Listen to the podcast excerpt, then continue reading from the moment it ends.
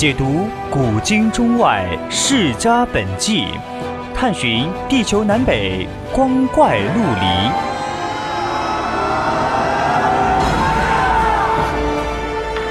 拨开历史迷雾，挖掘未解之谜。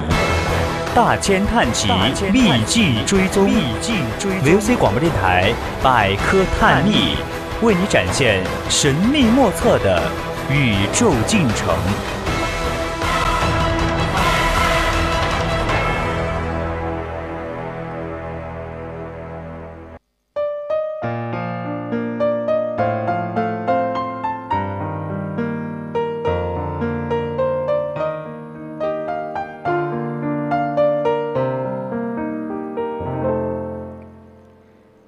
欢迎回来，现在依然是我们的百科探秘。那么现在呢是二十一点的三十二分了。那么您现在收听到的依然是我们的 FM 一零零四川宜宾学院 VOC 广播电台的百科探秘，我是王念。那么我们今天的下半段的节目呢，就从学费、学分以及假期这三个大家比较感兴趣的方面来给大家分享一下今天的节目吧。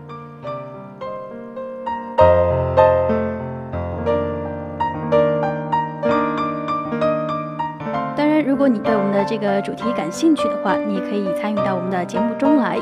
我们的热线电话是零八三幺三五三零九六幺，或者是加入我们的 QQ 听友群二七五幺三幺二九八。当然，你也可以在微博上搜索呃 VOC 广播电台，或者是 @VOC 阿饶。还有呢，就是在我们的微信上面搜索一小写的宜宾 VOC 一零零来参与到我们的节目中来。那么现在呢，我们就开始进入我们今天的主题。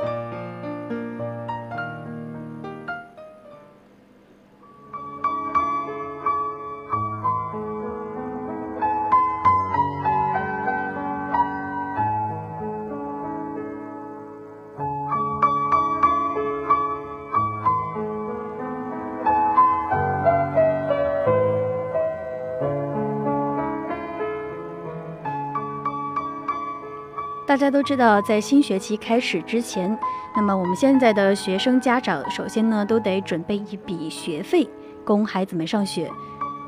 那么古代的学生上学学费要多少钱呢？在这笔钱里面，首先呢要考虑的是孩子给老师的束修，束修也就是老师呃学生给老师缴纳的学费。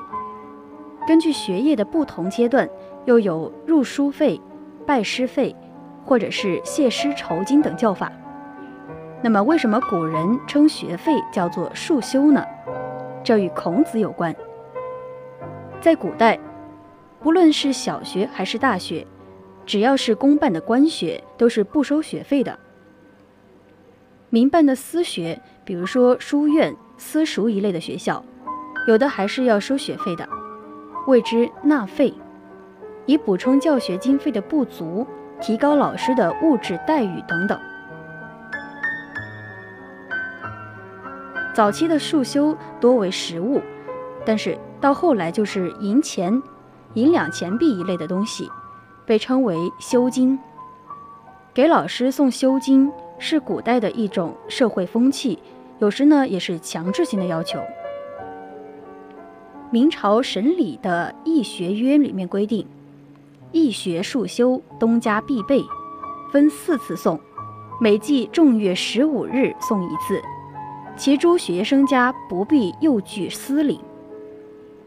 如果学生家里面没有钱，可以送粮食替代钱币。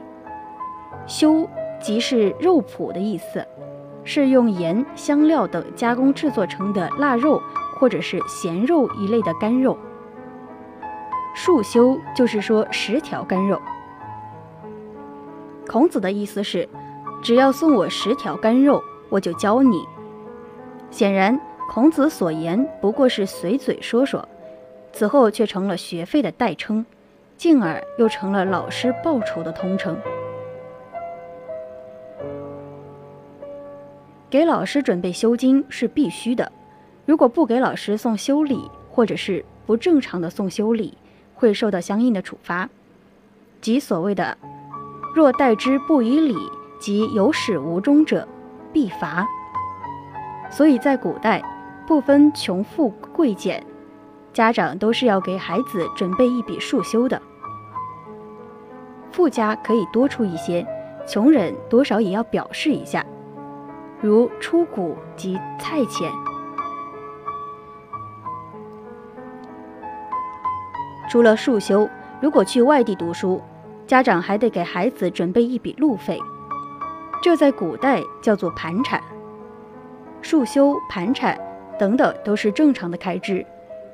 有的土豪家花钱毫不可惜，有的甚至在求学地附近购置房产，一切为了孩子求学。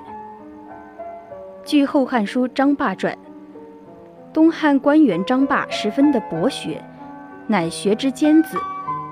儒生孙林、刘固、段柱等慕名而来，为方便请教，他们干干脆在张霸家附近各自买了房子。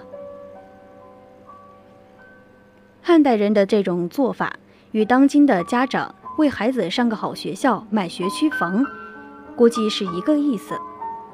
而且这种买学区房行为，比现代家长更舍得，仅仅是为了与学子学习尖子住在一起。如果孩子学习不好，又望子成龙心切，想孩子上学，那么古代家长还得准备一笔钱，用来给孩子买学籍。比如说，在清朝，有一种相当腐败的花钱上大学的现象，不需要参加考试，通过向朝廷捐银纳粮，即所谓的纳捐制度，便能够获得进入全国最高学府国子监学习的名额。那么在这种情况下，家长必须准备这笔不菲的资金。清朝国子监则例有规定，需要纳捐名额时，国子监自行招收的学生，每个名额是银一百零八两；地方官学选拔上来的学生，每个名额银一百四十四十四两。对困难家来说，就是砸锅卖铁，恐怕也是凑不出这笔学费来的。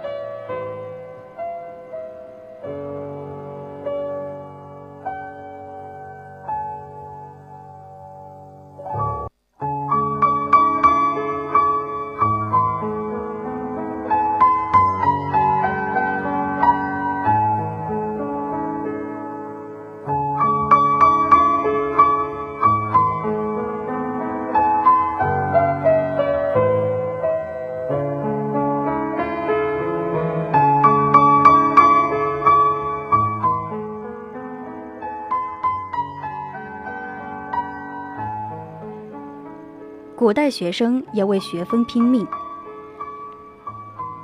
每年的凤凰花开的时节，就是高校学子的毕业时间。在毕业季中，总有一部分学生因为学分不够而不能毕业。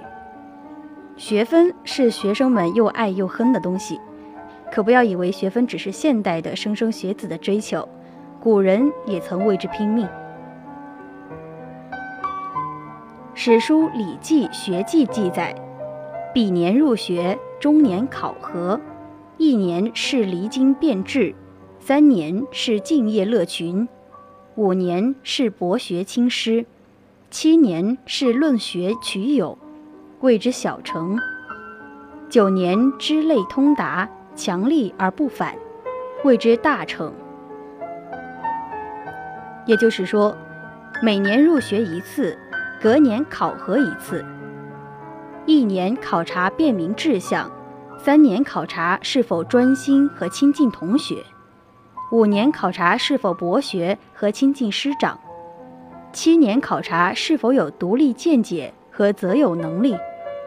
这些都达到了，就是小成，意味着已经掌握了基本的知识和技能。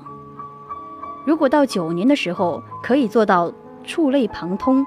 坚强独立而又不违背师训，就是大成，意味着学业已经达到成熟的水平。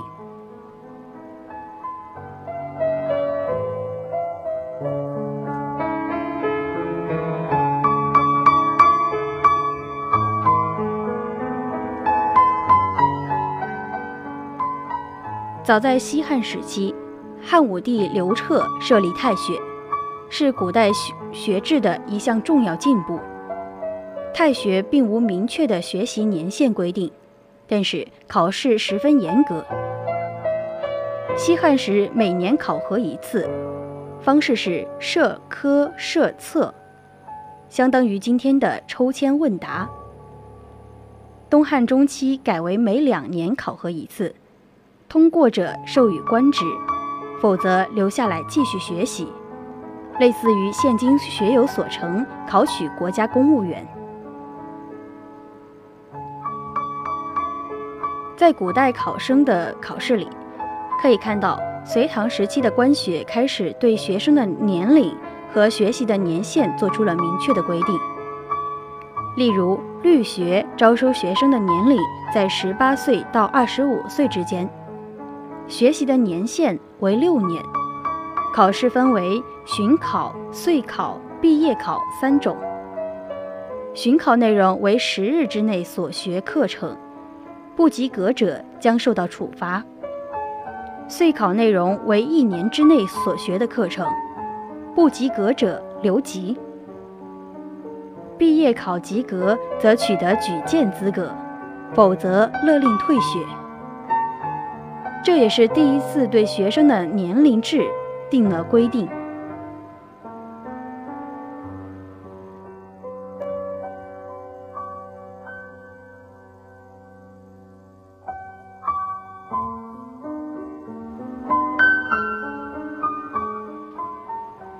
古代学生的学分该怎么算呢？其实，宋代及以后的各朝代大多也都实行过学分制，当时叫做积分制，实际上就是学分制。宋神宗熙宁、元丰年间，曾经把太学分为外、内、上三社，外社升内社和内社升上社的升社考试成绩的评定。分为上、中、下三等，然后再合成成分。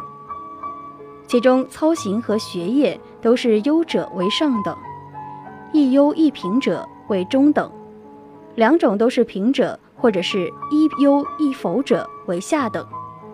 三社考试都实行积分制。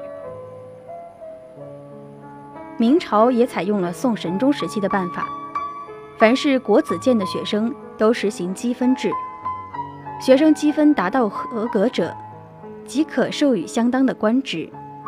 国子监按照学业程度设为六堂：正义、崇智、广义、修道、诚心、率性，编其为初中高三个级别。在高年级中学习学分制，若在一年内积分达到八分。即为及格，而成绩优异的学生，可以不受年限的限制提前毕业，破格录用，也当也相当于现代学校的跳级生。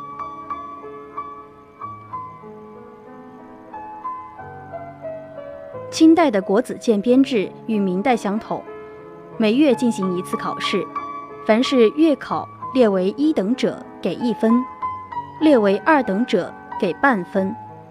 年终机构八分者为及格，至此学分制的要求越发清晰。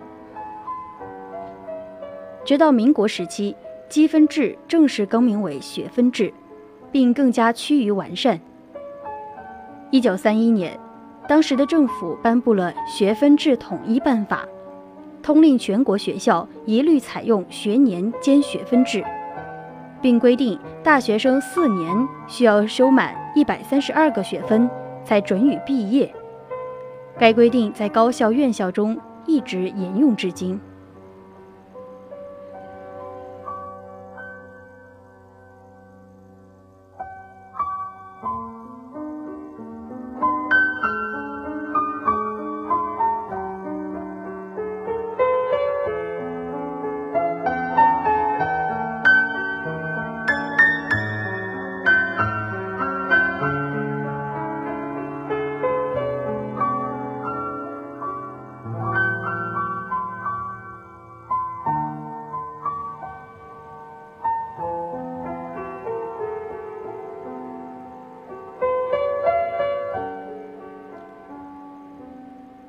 古代学生如何休假呢？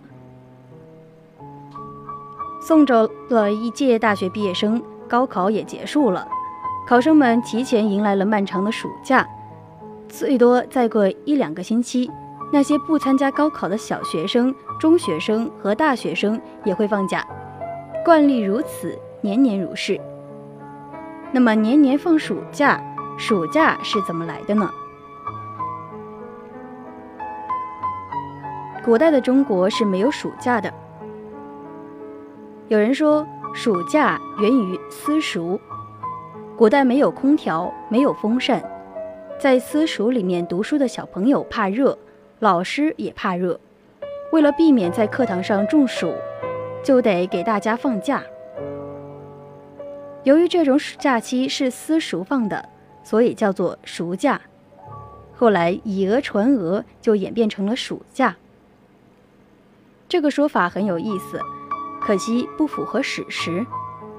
古代稍大一些的私塾，一般都是制定了学规。也就是学生守则，其中一部分学规留存至今，在现代图书馆里也可以看到。这些学规最早可以追溯到南南宋，最晚的一份出于民国。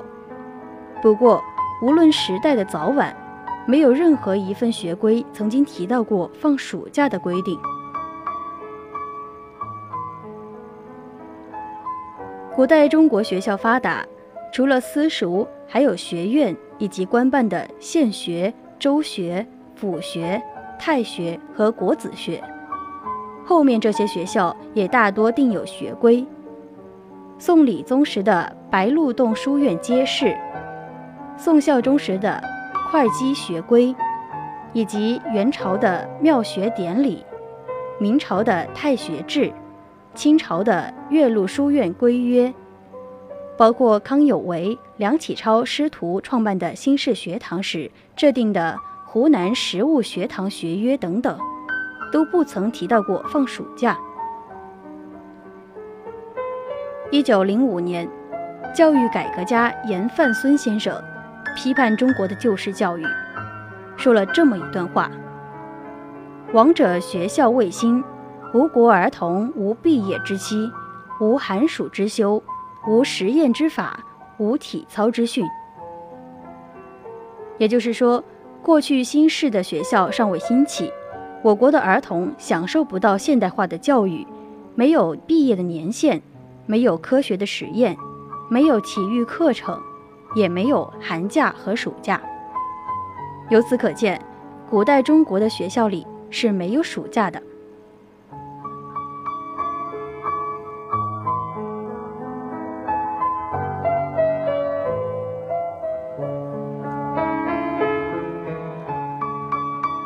老师如果放暑假，家长可以扣工资。古代的皇帝为了显示自己的仁爱之心，常常在酷暑之时下诏要工匠休假，但是为时一般很短。如宋真宗大中祥符六年夏天诏令，令在京在京工艺休假三天。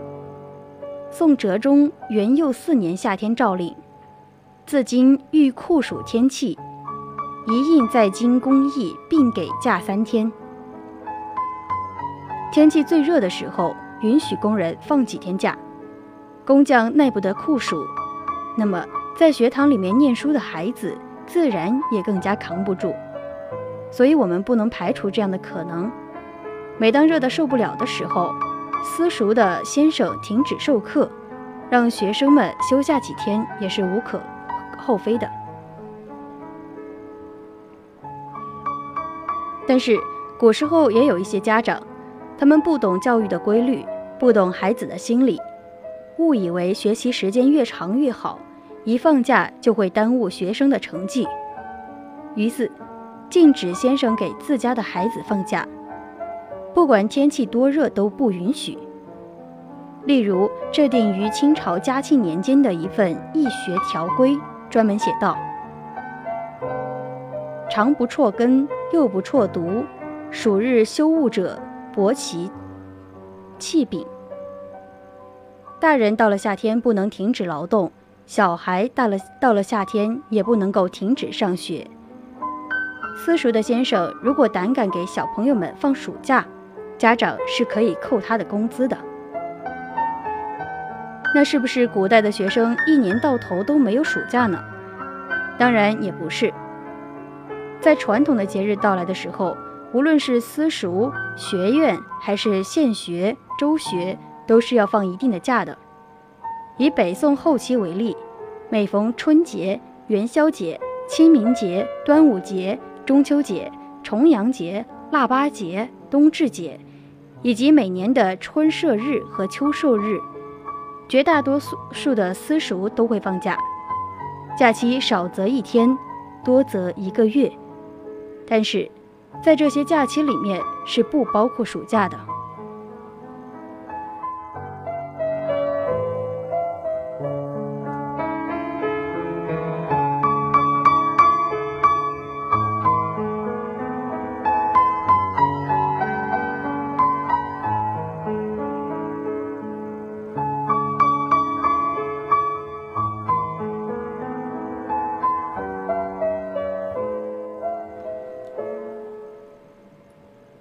曾经也有人将唐朝的田假和寿衣假当成暑假，其实呢也是很不靠谱的。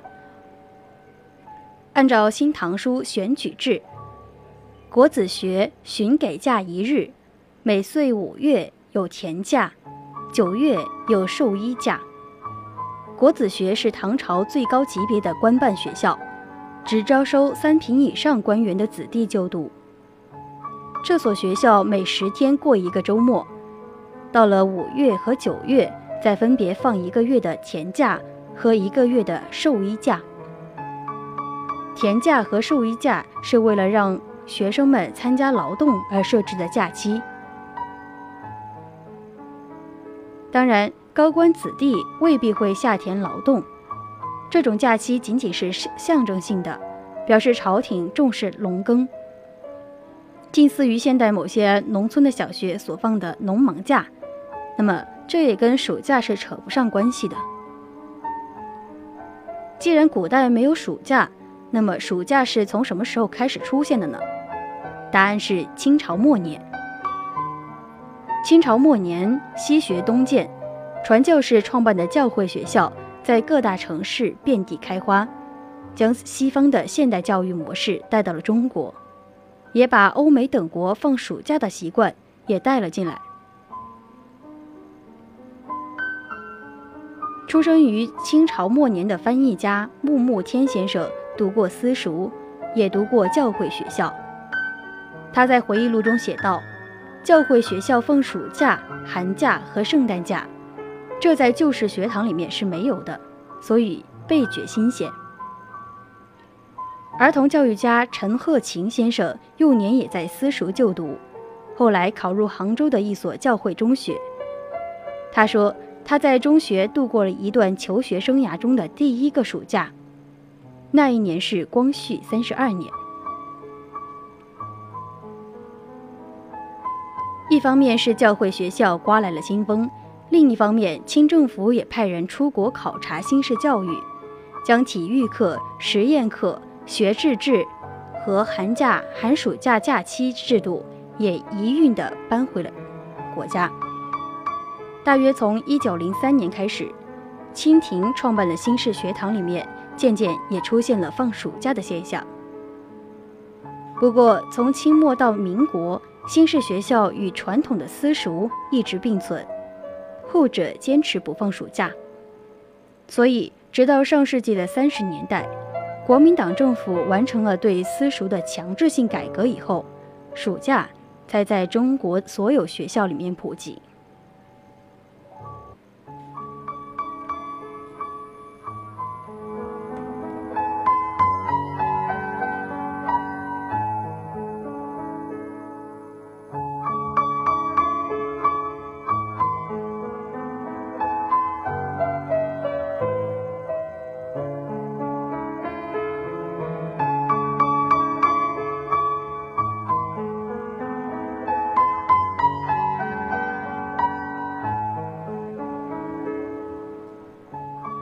好了，我们今天的节目到这里呢，也要跟跟大家说再见了。希望大家对今天的节目有所了解。那么，咱们下期再见。